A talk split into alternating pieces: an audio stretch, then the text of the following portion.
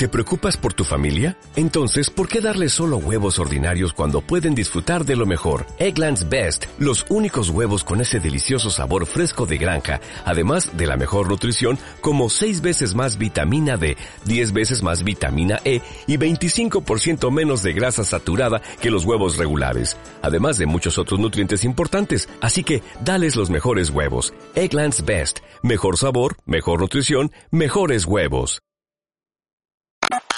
Malditos Nerds 2020. Todos, todos, todos juegan. Hasta tu vieja. Tenemos un programa muy completo, pero arranquemos eh, de festejos, si les parece, porque algo muy, muy importante eh, sucedió allá en 1983, un 15 de julio, y hoy se cumplen 37 años del lanzamiento de Famicom, el Family, lo que luego se transformaría en la NES. Vos decirle como quieras, para nosotros es el Family, y hace 37 años venía a revolucionar el gaming hogareño en lo que eran las familias japonesas, y luego en dos años desencadenar lo que sería el regreso del gaming hogareño y el gaming en general en el occidente. Podemos decir que nosotros estamos haciendo este programa el día de hoy porque hace 37 años en Japón Nintendo sacaba el Famicom, la Family Computer. Y acá podríamos hacer como un montón de cosas, Guillo, porque podríamos, como ya hemos hecho en otros tiempos, y a mí sabes que me encanta por, por, por el cariño que le tengo a Nintendo, hablar de la historia de la consola, quiénes trabajaron en ella, el legado que nos dejó. Pero al, al hablar de Famicom, ¿no? Al hablar de el family, y, y, voy a decir todo el tiempo el family, porque si vos le decías la family, no sé si quiero que sigas escuchando el programa, pero lo arreglamos después, está todo bien. No, no se lo Eh, decía así y no admito a gente que le diga de esa manera. Ok, Directamente. fantástico, de Directamente. Ah, no sé si tanto, pero, pero sí, el family. va. Eh, en el interior a veces se le suele decir más la family eh, o la Sega y demás. Podemos discutir, amo a nuestros oyentes de, del interior, pero nada, man, es el family. A lo que iba. Eh, el family, lo que me dan ganas de hablar hoy acá, más allá de que quizás en nuestras costas terminó de llegar en el 90-91, en realidad, Oh. eh, es como que siento que tenemos una afinidad muchísimo más directa con el Family que con la NES. Porque por más que la NES sale en el 85 en los Estados Unidos, eh, del 85, inclusive ya entrado a los 90, era muy raro ver una NES acá. Tenías que tener un familiar, un compañero de la escuela con mucha plata, que alguno de los viejos viajara, porque acá lo que llegó directamente de China, de Corea, era el Famicom, que más allá de que existían versiones eh, bootleg, fue una consola muy licenciada. Inclusive acá después llegaba a estar la Electrolab, por ejemplo, que guardaba, había modelos con la forma de la NES, había modelos con la forma del Family, pero la, la consola, la blanca y rojita,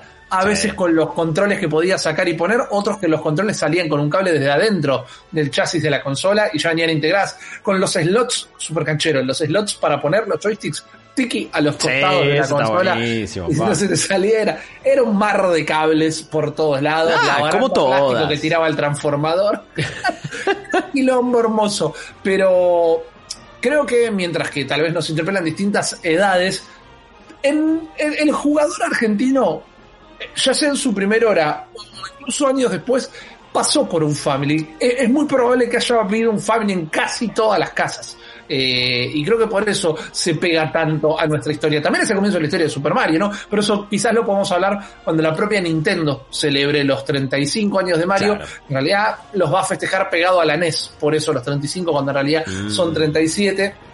Pero inclusive hoy apareció una cuenta de Twitter Sí, que se llama decir. 35 aniversario. Está vacía, es rara la jugada. Quizás alguien se quiso adelantar a quedarse con el Ah. handle. Veremos pronto, veremos eh, este viernes cuando sea el lanzamiento del nuevo Paper Mario. Pero quiero escuchar, quiero que en arroba malditos nerds BX en Twitter, eh, arroba malditos nerds en Instagram, en nuestra comunidad, discord.malditosnerds.com y ahora charlando acá con Guillo, eh, recordar lo que fue un poquito para cada uno de nosotros. Eh, llegar a tener o a jugar al menos la family, el family como quieras, ya me contradije. Eh, ¿Cómo llega el family a la vida de Guillermo Leos? Eh, es de esas cosas que estaban tan arraigadas que ni me acuerdo. Eh, Totalmente. es, eh, yo de, de repente tenía tres años y de repente había un family en mi casa. Eh, Y Claro. de repente era, no, ya más o menos, no sé, a los cuatro quizás, eh, era, era, era ponerme a jugar al Mario. eh, por primera vez. Fue la consola que mi vieja más jugó, probablemente, que era para jugar al Tetris. Le encantaba Claro. ahí y, y la jugaba. Eh, el Family me parece que es una consola que cambia la historia del gaming, obviamente. Eh, vos, vos mismo, vos mismo lo dijiste, no estaríamos acá si esta consola no hubiera aparecido. Y yo me atrevo a decir que A ver, ha habido un Family en cada hogar de la Argentina. Eh, re- realmente así, así lo siento. Y también tiene, tiene una cosa que, que, que por ahora sigue conectando a generaciones, ¿no? Entonces, eh, de, de repente hasta eh, tíos, padres, madres, abuelos, abuelas. Sí. eh, recuerdan en su momento lo que era el Family y ahora eh, niñas que de repente empiezan a dar sus primeros pasos en el mundo. Quizá le encuentran algún- alguna consola de esas medio bootleg también y que son medio... una Polystation. Eh, sí, pero que tiene juegos de Family. Claro, y, claro, Y hay una conexión ahí, obviamente que son juegos inoxidables. Ya, ya muchas veces decimos lo que, eh, com- como el 2D resiste el paso del tiempo y si le tiras hoy por hoy a alguien un juego de PlayStation 1, te, lo- medio que te lo, te lo tira por la cabeza o eh. Lara, Lara Croft son cinco polígonos y no va a ser demasiado jugable. Eh, pero, pero, pero no lo mismo, no, no sé lo mismo con un Family que, que sí, acá vi un vi mil versiones. eh, tuve, tuve tres, me parece, en total. Y es muy loco porque el único que me sigue funcionando es el primero. Eh, que tuve y es el único que resiste y que tenía también un diseño medianamente extraño. Tuve el que tenía la versión, eh, o el, el que era similar a este que estamos viendo, al, al- al- Sí. al fa- al Family ese con rojo y, y blanco. Y blanquito. Y después tenía otro que era parecido a, a- ayúdame, había una versión de la NES distinta, que no me acuerdo cómo se llamaba, pero Sí, había una NES 2 que era como un. Era mucho era más redonda era- y más chiquita. Sí, sí, bueno, sí, sí. esa intentaba emular, ese también lo tenía, eh, pero creo que eh, dos de esos se me terminaron rompiendo y, y sí, hoy por hoy el, el- el único que, que funcionaba al principio. Eh, miles de recuerdos, miles de satisfacciones. Veíamos, estamos viendo acá algunos comerciales de, del, del Famicom con varios de los juegos más emblemáticos. Eh, hay uno que me causa mucha gracia porque es el, el Gunman, ¿no? El, el- Sí. se llamaba así, ¿no? Gunman era el Eh, tenía. Wild Gunman o algo así. Wild Gunman, claro. Ahí está. Eh, que yo lo tenía con un. Probablemente un zapper trucho. Ahí está. Mira, e- ese, ese, pero que ese es, es, es original. Es un zapper Este es original. original. Este es original, original, eh. Uh, Eh, no, yo después- tenía una imitación. Yo tenía una imitación que era meramente parecida. El gris, el que llegaba acá, Sí, el que sí. imitaba al de la NES, era el Ese, gris, que también ese. lo tengo por ahí por algún lugar. Ese mismo tenía. Y eh, me maravillaba con, no solo con el Wild Gunman, sino también el, el- el de las latitas que tenías que ir llevando de un lado al otro, el que era como el, el- el- el- la, la práctica de tiro, que te aparecía Sí. una mujer inocente y después tenías los malhechores que, que había El malhechor. Sí, o un policía, la, la- la verdad que era- era- hay, hay mil juegos que podríamos estar recordando y podríamos estar ah, charlando Bueno. mucho, pero me parece que es... eh, también viendo estos comerciales había muchos juegos con editores de niveles y ahora me doy cuenta que era simplemente Sí. cambiar eh, números, era eh, cambiar ceros y uno, entonces claro, aparecía otra disposición en una pista del Excite Bike, en el Wrecking Crew, en Battle City, en, en tantos otros, ¿no? Es... Clásicos de clásicos estás nombrando. Quiero Sí. que hagas el esfuerzo de pensar en un par de juegos, porque vamos a terminar este bloque eh, armando un top 3 infalible de, de Family. Uh, Así, y, acá, y, uh. y bien argento, eh, o sea, porque no me vengas con un, y no, bueno, podemos hablar de Mother, porque no, acá no se conseguía un cartucho de Mother ni de no, no me jodas, no me jodas. Claro. Eh, Bien no, un poco. Pero pensalo, porque es para cerrar el bloque en un minuto, porque me quiero agarrar algo de todo lo que contaste, como Sí. para poder darle un poquito de voz a, a la gente que nos escucha. Eh, yo estuve compartiendo un par de tweets a la mañana, hablando del aniversario. Es más, no que me desperté y lo tenía marcado en el calendario, sino que vi que hubo todo un hilo de, eh, de Hideo Kojima. Hermoso, realmente, Oh, muy mirá. lindo, que contaba que se, se empezó a comprar juegos antes de tener la consola. Creo que mucha gente en algún momento hizo algo similar yo, con alguna yo consola. compré Breath of the Wild antes de que me llegara la Switch. Bueno, mira, él se compró un par de juegos antes de comprar la consola. Trabajaba de filmar eh, casamientos, Kojima. Así estaba su beta de director. Vuelvo. Laburaba de filmar casamientos y guardaba la plata con esa. Y en un momento llama a una juguetería y le dicen, ¿tenés una, tenés Famicom?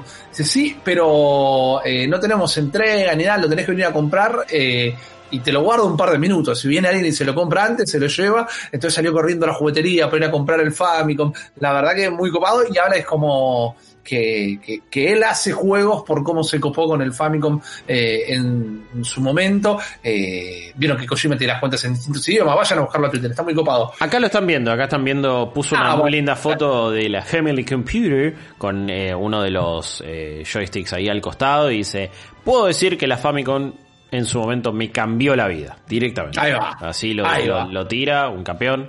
El, el Kojima está para un diario eh, en, en, otro mundo, eso directamente. Pero bueno, vi eso y lo empecé a compartir.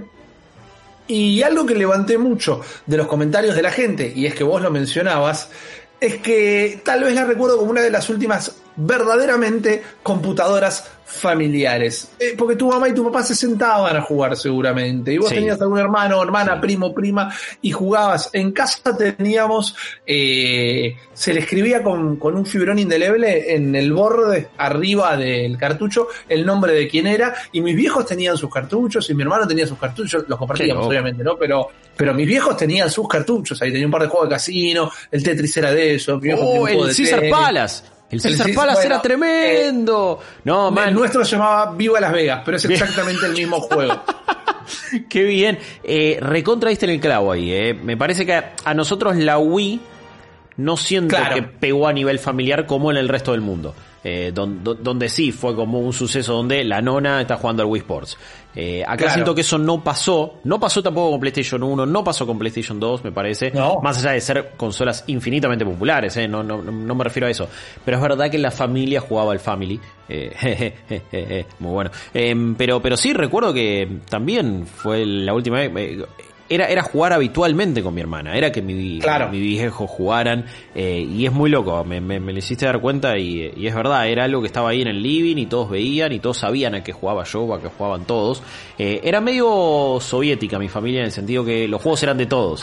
Eh, está muy bien, está muy bien. Más allá, más allá de la ideología de mis padres, que quizás... Max ahí con... Sí, sí, tenemos. Es como, claro, claro. Eh, mira, tengo el Chip and Dale 2. Tenemos. Eh, más allá de, de, de, de, su ideología, mis padres eran siempre la filosofía era todos de todos. La guita de todos, las cosas ser. que compramos es de todos. Sí, pero el único amigo mío que tenía una NES eh, original, eh, Gaby, le mando un gran abrazo, Leo, el hermano, había juegos que eran de él y no los podíamos usar. Había, había juguetes, había autitos que eran de él y no los podíamos usar. Eso en casa no pasaba, papá. En, en, la, en la Unión de las Repúblicas Socialistas Soviéticas de Guillo no pasaba eso. Todo era de todos. Eh, así que eh, me, siempre me resultaba raro que en otro lugar no fuera así. era medio extraño. Eh, pero sí, la verdad que eso es una de las lindas cosas para recordar. La computadora familiar era definitivamente sí. acá en Argentina eh, ítem donde la familia se sentaba a, a, jugar, a compartir el rato, que es algo que tal vez, no digo que se perdió por completo, eh, pero es menos común escucharlo. Se retransformó, es, sí, es quizás sí. una experiencia más... ¿Es en celular? No lo sé. No sé, podría ser, hay algo en una primera infancia actual, puede ser, lo podemos discutir en otro momento, sí. porque ahora vamos a cerrar este bloque y darle curso al resto del programa, Guillo, con ese top 3 Knack and Pop de Family. Top 3 Knack and Pop de Family. Esto que está, me parece como eh, súper arraigado. El puesto número uno me parece que no lo tenemos ni que discutir. Eh, vos decís Family una... y decís Super Mario. Sí, pero, decí, pero es Mario, Super Mario o Mario 3. No, yo, yo acá en la Pop, en el de Argentina, yo decía okay, es el primer Mario. Ok, es el ok, primer ok. Mario. Eh, el de Pinball. Uh, ¿Entra o no entra? Yo tengo ganas de decirte que sí, y a, al fin y al cabo nosotros estamos armando este bloque, así que lo podemos falsear como querramos. No sé si para todo el mundo. No, ya sé, ya sé. Me parece que me bajo de, de, de, de proponerlo. Yo creo que dijiste uno ya igual, que tiene que ir en el top 3 Nakam Pop de juegos de Family, que es el Battle City. Uh, eh, Exactamente. Battle City Editor de escenarios. Sí, sí. sí. Eh, el Kung Fu. Eh, ok. Claro, sí, me, me parece que a nivel Nakam Pop es, es jodido que no, que no entre. Ya tenemos tres, igual ahí es, se empieza a complicar sí, esto y este, y este bloque pregunto, se nos fue a la goma ya. Eh, ¿Es Kung Fu? Bueno, pero es Kung Fu, es Excite Bike.